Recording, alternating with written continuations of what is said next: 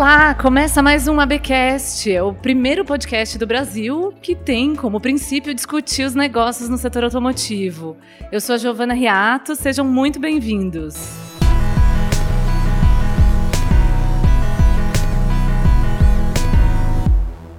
Bom, podem puxar uma cadeira e ficar à vontade porque a conversa vai ser boa.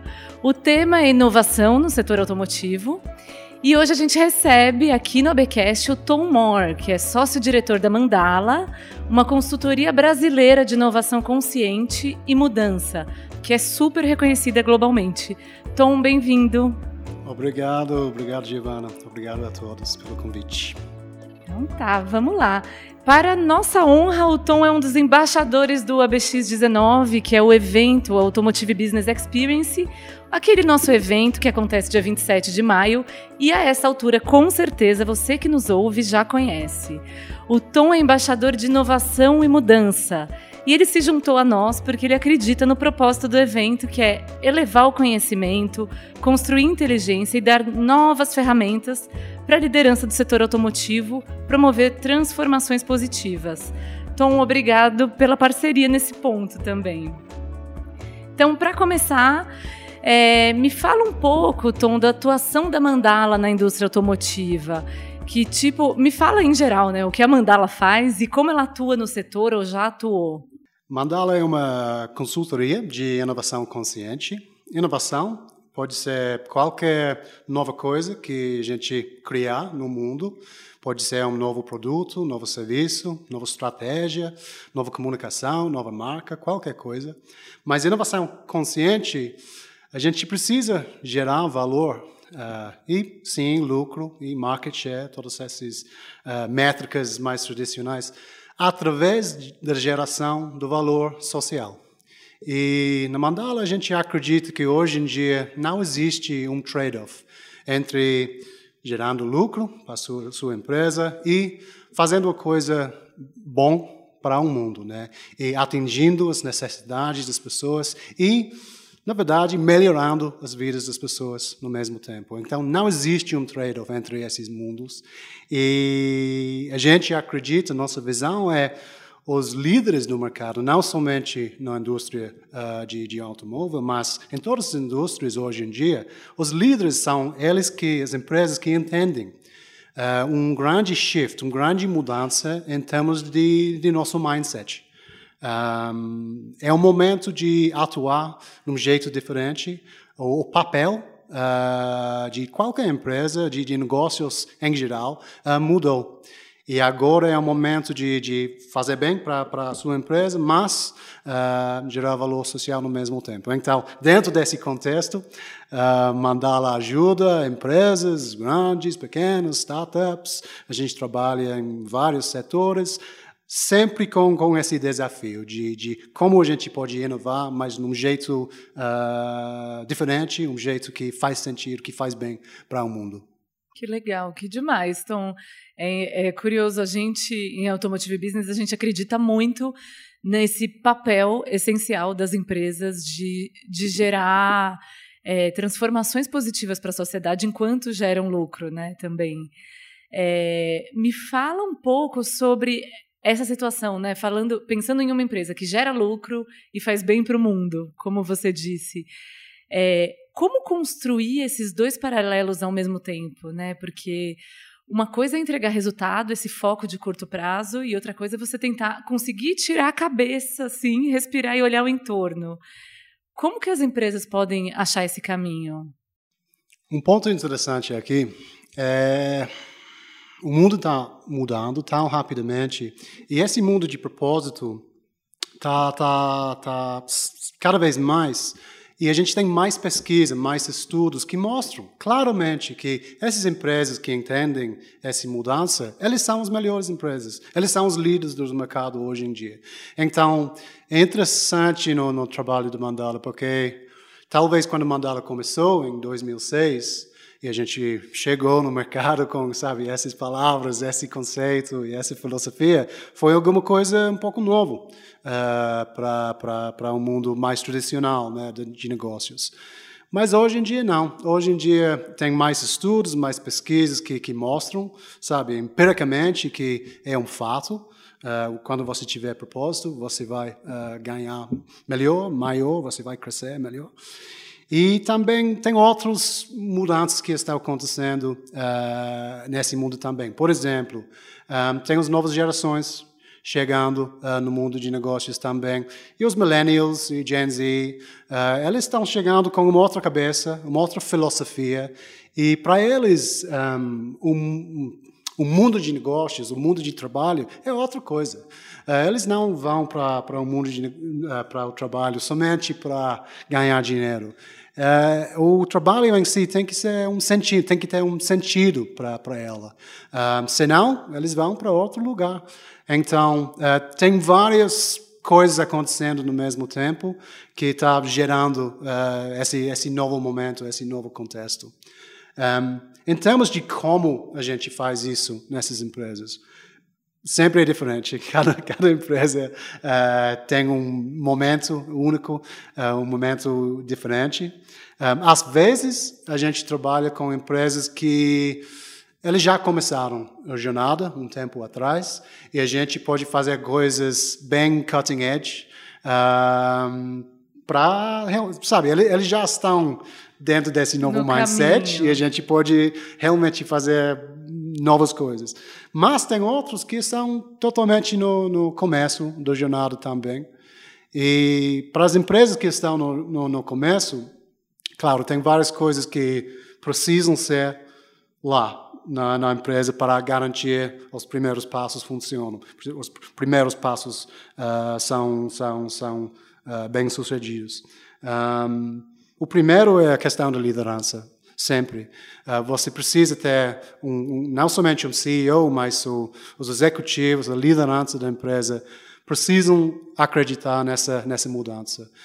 Claro, se, se isso não está lá, se isso não existe, infelizmente esquece, um, porque um, eu acredito muito na, na mudança que acontece top-down, com liderança, mas bottom-up também. E, e, você pode ter várias pessoas em vários níveis de senioridade na empresa que estão parte dessa mudança. Mas se a gente não tiver as pessoas uh, mais para cima on board e acreditando isso, com certeza não não vai não vai acontecer.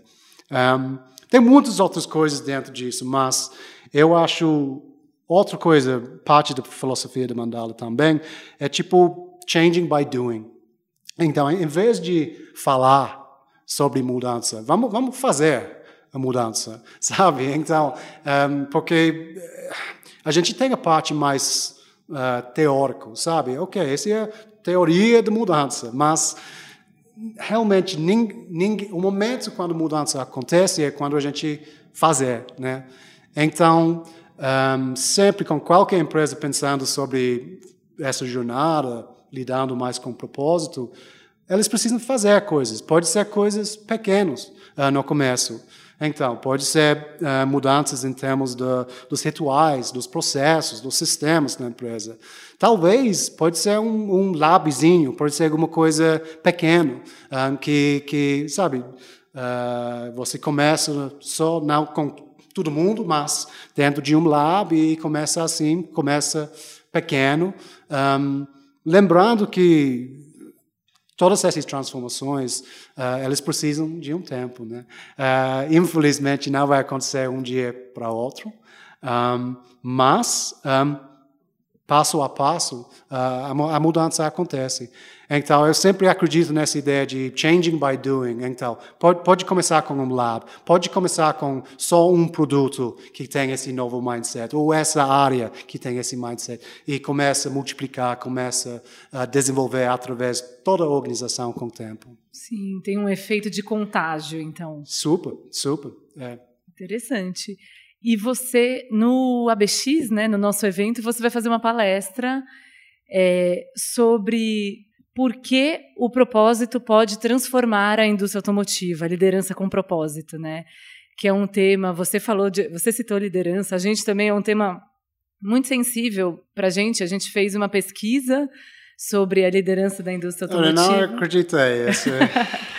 É, gente, eu contei para o Tom, né? A gente apresentou alguns dados da pesquisa que é, a maior parte, 94% da liderança da, da indústria automotiva não não tem um propósito, não sabe definir um propósito da empresa em que eles trabalham. E aí, Tom, eu gostaria que você desse uma, uma adiantada, assim, um aperitivo para a gente do que dessa palestra, do sim, que sim. do que você acha desse tema. Conta um pouco desse tema sobre liderança com propósito. Sim, sim. Um, primeiro, como eu como eu falei, um, é essencial que a liderança tenha um propósito, porque se eles não tiver, tem esse, esse, essa coisa, sabe, a gente não pode esperar ou não pode ter essa expectativa de outras pessoas têm. Então sempre começa com uh, a liderança.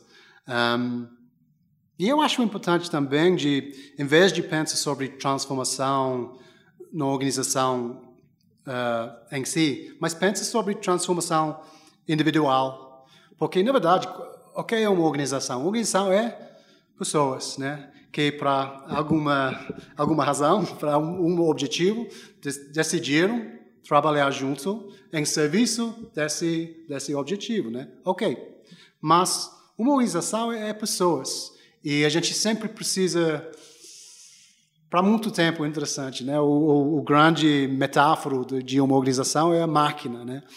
É, a organização é uma máquina.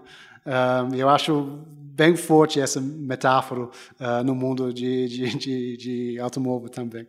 Mas, na verdade, uma organização é, é pessoas, é um organismo. Né? E se a gente pensa sobre uma organização como um organismo vivo, a gente começa com a transformação individual.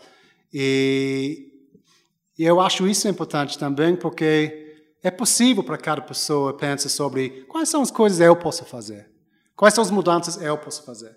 Mas talvez quando a gente pensa sobre grande organização com, sabe, mil pessoas, é muito difícil, porque é uma, uma escala, um nível, um tamanho tão grande. É difícil, de, porque, na verdade, a mudança na organização é um resultado de várias mudanças pequenas que estão acontecendo em cada pessoa, cada grupo, cada área. E a mudança maior da organização é um resultado disso. Então, eu gostaria de, de, de voltar para esses, a transformação individual uh, como um bom começo. Sim, é interessante, né? Um, uma certa existe um espaço para que as pessoas assumam a responsabilidade, né, por algumas mudanças. Perfeito, porque cada pessoa tem a responsabilidade individual, né? Você tem, talvez para você pense sobre a mudança da sua empresa, é quase além do que, sabe? É. Eu não posso imaginar como eu, eu posso fazer isso. É impossível para uma pessoa fazer isso sozinho. Mas pensando sobre mim, pensando sobre Tom, pensando sobre minha vida e eu tenho responsabilidade total sobre meu comportamento meus valores, como eu vou atuar, minhas relações dentro da empresa, com minhas colegas, com uh, as relações externas também. Um, então, eu acho esse ponto importante. Outra coisa que eu gostaria de, de, de, de, de colocar na mesa também, vamos, vamos pensar sobre propósito, não, som, não somente com, o jeito como, como a gente pensa sobre esse assunto. Eu acho que a gente precisa colocar propósito no centro, sabe? Não é alguma coisa off in the distance, não é alguma coisa separada. É alguma coisa que você vive todos os dias. Então, quando a gente fala sobre, por exemplo, transformação digital, ou quando a gente fala sobre agile, propósito tem todo a ver com essas coisas. Né? Uh, por exemplo, se a gente quer criar uma, uh, uma, uma empresa mais ágil, isso é bem na moda, todo mundo está pensando sobre isso, como a gente trabalhar, sabe, com, sabe, mais rapidez, uh, mais rápido e tal. Um, quando você quando você tiver um propósito da empresa bem definida, um, é quase uma norteador, né? Uma guia. Ok, a gente está indo para uh, essa essa direção, a gente está indo nesse caminho. Um, Nesse mundo tão complexo, que está mudando o tempo inteiro, quando você tiver esse norteador e você recebe, sabe, um, um desafio, você está enfrentando um, um, problema, exatamente esse propósito que vai te guiar no, nos momentos difíceis. Na verdade, tendo um propósito, vai te ajudar a tomar decisões com mais agilidade. Então é um exemplo de, em vez de pensar sobre propósito um pouco namastê, sabe, um pouco uma não, é coisa, coisa, meio etérea, é, assim, meio espiritual. É totalmente natural, normal, pé no chão e necessário para qualquer empresa hoje em dia, sabe? Sim, interessante porque é, você estava falando e acho que é muito familiar para muita gente a sensação de você ver uma empresa trabalhando pelo é, para alimentar o próprio sistema. Então, às vezes você tem uma função que, sei lá, ela não é útil para o propósito, para ir para frente. Ela é útil porque, sei lá, está dentro de uma coisa que está dentro ali. Então, é, no fim das contas, olhar para frente, ter esse norte, né, esse propósito, acho que te tira dessa inércia, né, de eventualmente fazer trabalhos que não são úteis no fim das contas, sim, né? Sim, sim. E no seu exemplo, perfeito é, um, é o propósito ajuda com estratégia. Você você dá uma olhada no seu propósito, faz sentido para a minha empresa de continuar com essa relação, ou continuar nesse mercado, ou sabe qualquer coisa. Em, está realmente está em serviço do nosso propósito, sim ou não? Se não, é mais fácil de deixa, deixa por trás e continuar e focar nas coisas que realmente estão em serviço do nosso propósito, gerando valor para a nossa empresa e, claro, gerando valor para a sociedade também. Sim. É, Tom, eu achei que você foi muito modesto quando eu te perguntei da atuação da Mandala na indústria automotiva. Posso falar? Porque o, a Mandala fez um trabalho muito legal que você mostrou para gente ainda em 2011, né? Um trabalho para General Motors é, global sensacional, olhando para novos modelos de negócio, é, novas oportunidades no mercado de mobilidade e tudo mais. E eu fico pensando que né, ainda era 2011, hoje a gente não para de falar disso. Mas há alguns anos isso não era tão óbvio assim no horizonte. Então, eu gostaria que você falasse um pouco desse momento de transformação pelo qual o setor automotivo está passando. Como a Mandala avalia esse momento e como se perenizar para as empresas automotivas? Como se perenizar nesse momento em que o contexto está mudando? Porque eu, eu acho esse esse momento é um momento muito interessante, um, porque é um é um momento de mudança, é um momento de transformação. A gente a gente está no momento de realmente os carros elétricos estão, estão chegando. A gente está finalmente, finalmente, no Brasil. É, mas mas mas isso é o ponto e também com autonomous chegando também bem perto. E eu acho como a gente pode descrever ou definir esse momento é real agora. Não é o futuro, sabe? Não, não como era quando a gente estava escrevendo em 2010, 2011. E agora, e o jogo muda. O jogo muda para a GM, o jogo muda para todo mundo que está dentro dessa indústria. E o jogo muda porque você não pode uh, só falar, não é teoria, é real. E agora é o momento onde toda empresa precisa definir nossa estratégia e fazer coisas. Então, é eu estava pensando, é quase um momento all-in, sabe? Sim, sabe? É, é aposta. É, é, agora, é agora. Se você não entrar nesse, nesses, nesses, nessa onda de inovação e que, que a gente está agora, você vai perder, com certeza. Então, é o jogo mudou para alguma coisa muito real e, e eu acho interessante porque agora não eu sou você não pode fazer você uma brincadeira com um Innovation Lab, por exemplo. Ah, vamos brincar com serviços de mobilidade urbana, mas entre nós, a gente vai continuar na mesma coisa que a gente fez, nosso core não vai ser afetado, não, mesma coisa como sempre. Agora, infelizmente, a gente a gente está no outro momento. É um momento que precisa de coragem, precisa de um, empresas grandes e pequenas que não somente ter a estratégia certa, mas tem a capacidade de implementá-la também. Então, a estratégia e implementação é, é necessário. Então, agora é a hora que começa realmente doer no bolso você não inovar. 100%, 100%. É, uma, é o momento onde a fala para, é um, é um momento de verdade. Um, isso cria, é, é, um momento de muita oportunidade, né? Vai ter winners and losers, sempre é assim, mas é, eu, eu, eu sinto isso, é um momento uh, tão importante para os grandes players como a GM, mas para startups, para todo mundo. Um, Posso falar alguma coisa também ligada com isso? Porque outra coisa que ainda eu acho que está faltando, a gente falou muito sobre isso no nosso estudo, é essa ideia de. Porque outro, outro jeito de definir essa época agora é uma época de integração. Né? É, quando a gente para de pensar sobre motos e começa a pensar sobre mobilidade urbana, como a gente vai oferecer uma mobilidade urbana impecável para o cliente final, tem que ser alguma coisa, um sistema integrado, né? com vários elementos interagindo muito bem, uh, várias tecnologias que estão interagindo uh, perfeitamente. Isso vai levar a experiência para o cliente final outro patamar. Né? E, mas eu acho numa era de integração, a gente precisa ter mais integração, mais colaboração entre as empresas também. E, e ainda eu sinto uma, uma certa falta de, de, de colaborações, não somente colaborações, pode ser aquisições também, mas novos jeitos de gerar o valor final para o cliente. E eu acho ainda, talvez, eu sinto falta disso, talvez um pouco. Na, na indústria automotiva. Sim, sim. E, e eu estou não falando isso como uma, não é uma não, eu estou não julgando, sabe? Eu acho, é claro, por que é difícil para essas empresas fazer isso?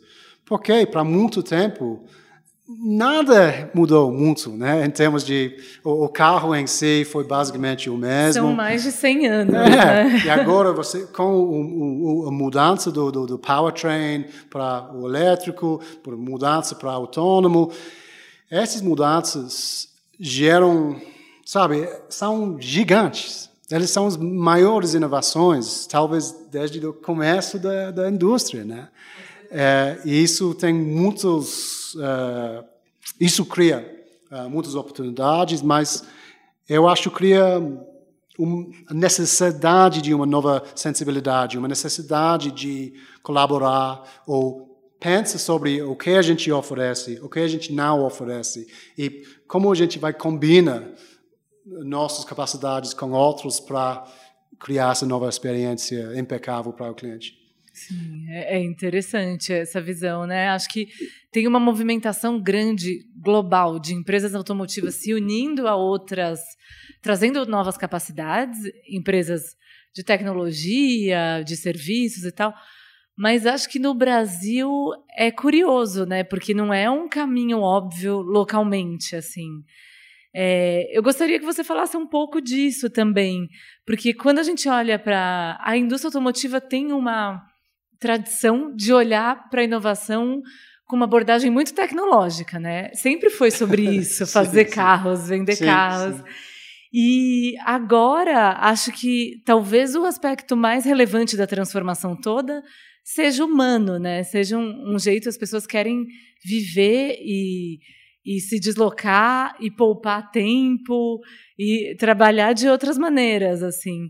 Então, como a indústria pode fazer essa, essa mudança de abordagem localmente? Perfeito, perfeito.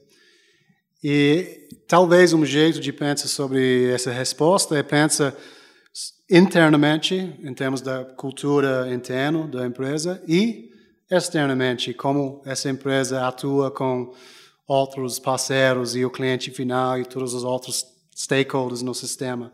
Uh, internamente, eu acho um, tem muita coisa para fazer, para criar. Eu concordo com você. Não é somente uma mudança tecnológica. Isso está acontecendo, mas quando a gente fala sobre transformação digital, por exemplo, claro, parte disso é os novos sistemas tecnológicas, técnicas, sabe? Ok, a gente precisa de um novo software, uma nova solução. Tudo isso faz parte de transformação digital. Mas a gente sabe que tem automação, automação e os robôs estão chegando, tudo isso, mas ainda a gente tem pessoas né, dentro da empresa que estão trabalhando lá. E essa transformação tem que ser humana também. Uh, a gente tem que pensar sobre uh, os rituais, processos, o que as pessoas estão fazendo. Um, quando a gente tem um novo sistema, talvez existe muita coisa de novos treinamentos, novas capacidades das pessoas. E como, as, como as empresas estão lidando com isso? Um, se você vai para essa transformação somente com o lente digital, lente tecnológica, você tem mais chance de, de, de perder e mais chance de, de um, sabe, de um, de problemas e desafios. Sim, super. Mas honestamente, eu acho com esse, esse com esse, esse desafio é quase uma é uma sabe, tem tecnologia versus humanos. E é um binário falso, sabe? Sabe, é uma, a gente precisa pensar como a gente trabalha junto. E, e pessoalmente, eu, eu sei que a gente está nesse momento de AI, os robôs estão chegando e tal. E claro, a gente vai, vai enfrentar muitas mudanças uh, em termos de termos da cultura, das empresas e tal. Mas, no mesmo tempo, para muito tempo ainda, a gente vai ter humanos e máquinas trabalhando junto. E, uma, e humanos e máquinas é melhor do que máquinas e máquinas. Tom, é, que, com esse olhar, quais são as oportunidades que você percebe para a indústria automotiva? E eu sei que é muito é, superficial falar dessa maneira, né? Você bate o olho e, e pensa, mas quais são os caminhos que as empresas deveriam estar tá olhando agora? Um, eu, eu acho que a gente já mencionou um, que é essa, esse espaço de oportunidade, de inovação, de, de ser mais colaborativo. E isso faz sentido para os grandes OEMs, que ainda eu acho tem muito espaço para trabalhar melhor com os startups, trabalhar melhor com as empresas pequenas. Um, eu sei que existe labs e tal, mas ainda eu acho que tem muito espaço para evoluir para um, um pode ser uma inovação aberta, mas é uma inovação mais colaborativa. Uh, então, uh, acho isso com certeza. E, mas para startups também, eles precisam aprender como trabalhar com os grandes players também. Mas essa inovação colaborativa, com certeza, é um, um espaço de oportunidade. Um, eu sei também tem um espaço que talvez é um pouco menos sexy, um pouco menos uh, customer facing, mas tem tem muito espaço de oportunidade dentro da fábrica, né? Porque quando a gente pensa sobre a chegada dos, sabe, dos dados, de machine learning, tudo isso, a gente gosta de pensar sobre ah, qual é o output final para o cliente. Sim, né? o que, que eu vou usar em casa. É, é, né? é, isso é a parte mais sexy. Mas tem uma parte talvez um pouco, pouco menos sexy, que é dentro da fábrica. Porque machine learning, dados, todo esse, todo esse novo AI, isso vai, vai criar uma revolução dentro da fábrica. Um, e eu acho que o Elon Musk ele falou que a, a, a maioria dos custos uh, não, não são os materiais, é a fábrica mesmo.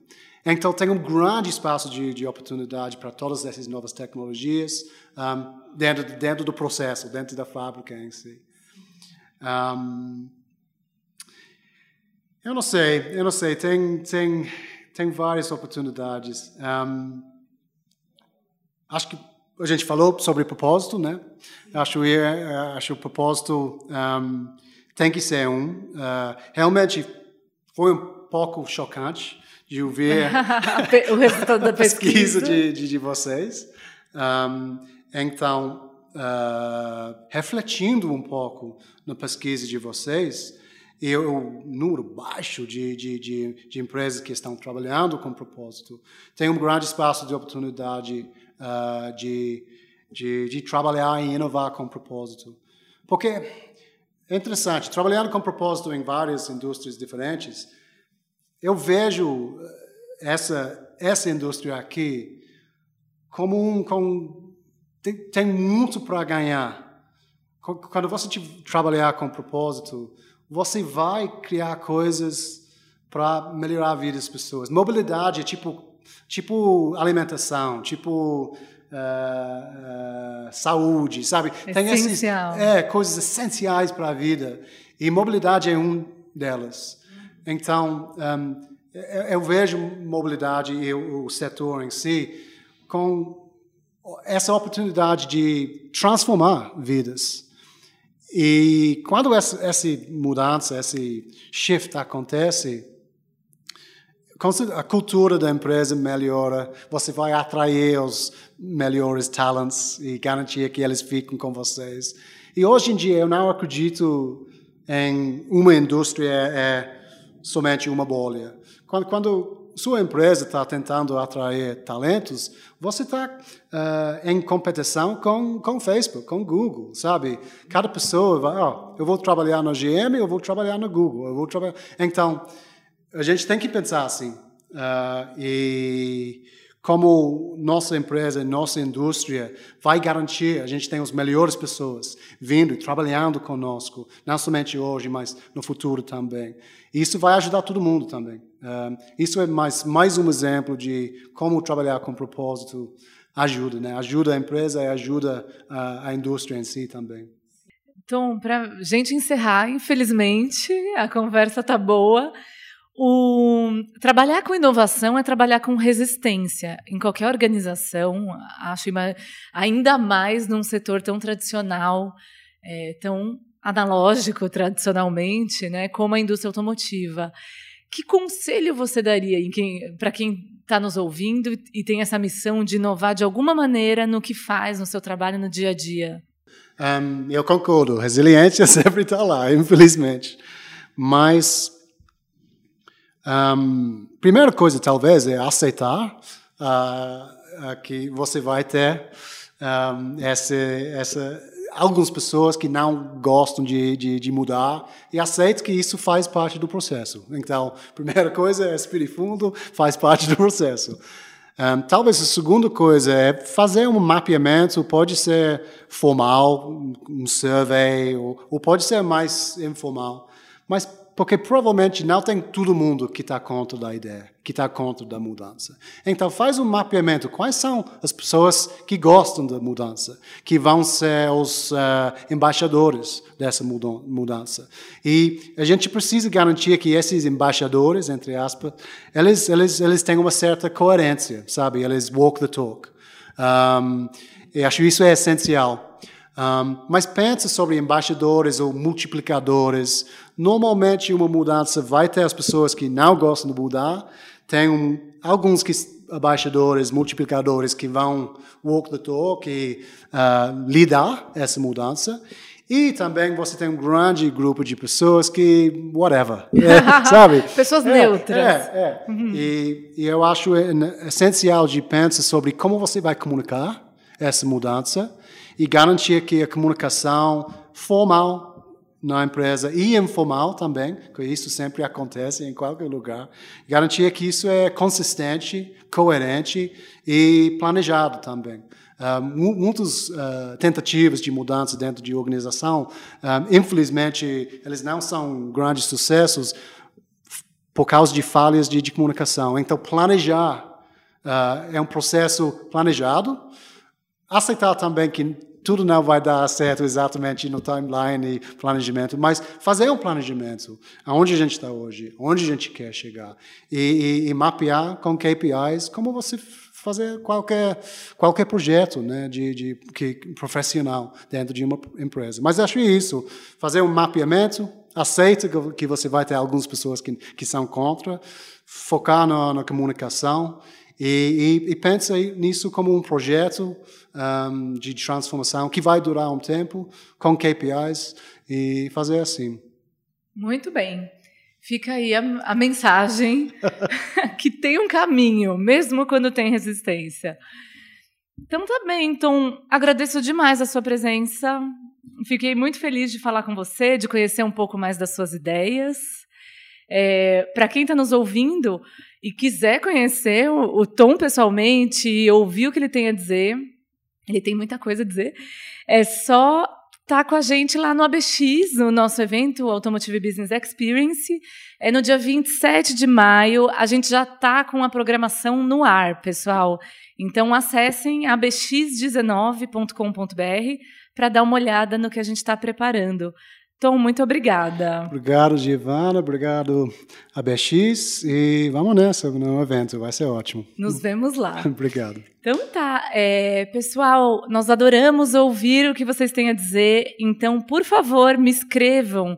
Deixem suas críticas, comentários, ideias para esse podcast. O meu e-mail é giovana, com dois N's, arroba portalab.com.br. Eu fiquei super feliz na semana passada, quando Leopoldo Munhoz me escreveu, falando que está acompanhando e curtindo muito cada um dos nossos programas. Leopoldo, obrigada, seguimos juntos nessa. E é isso, pessoal. Siga a gente no seu agregador de podcasts para ficar sabendo sempre, sempre que a gente colocar um episódio no ar. Eu sou a Giovana Riato. Quem produz e edita o ABcast é o Marcos Ambroselli e a nossa trilha sonora foi feita pelo Guilherme Schildberg.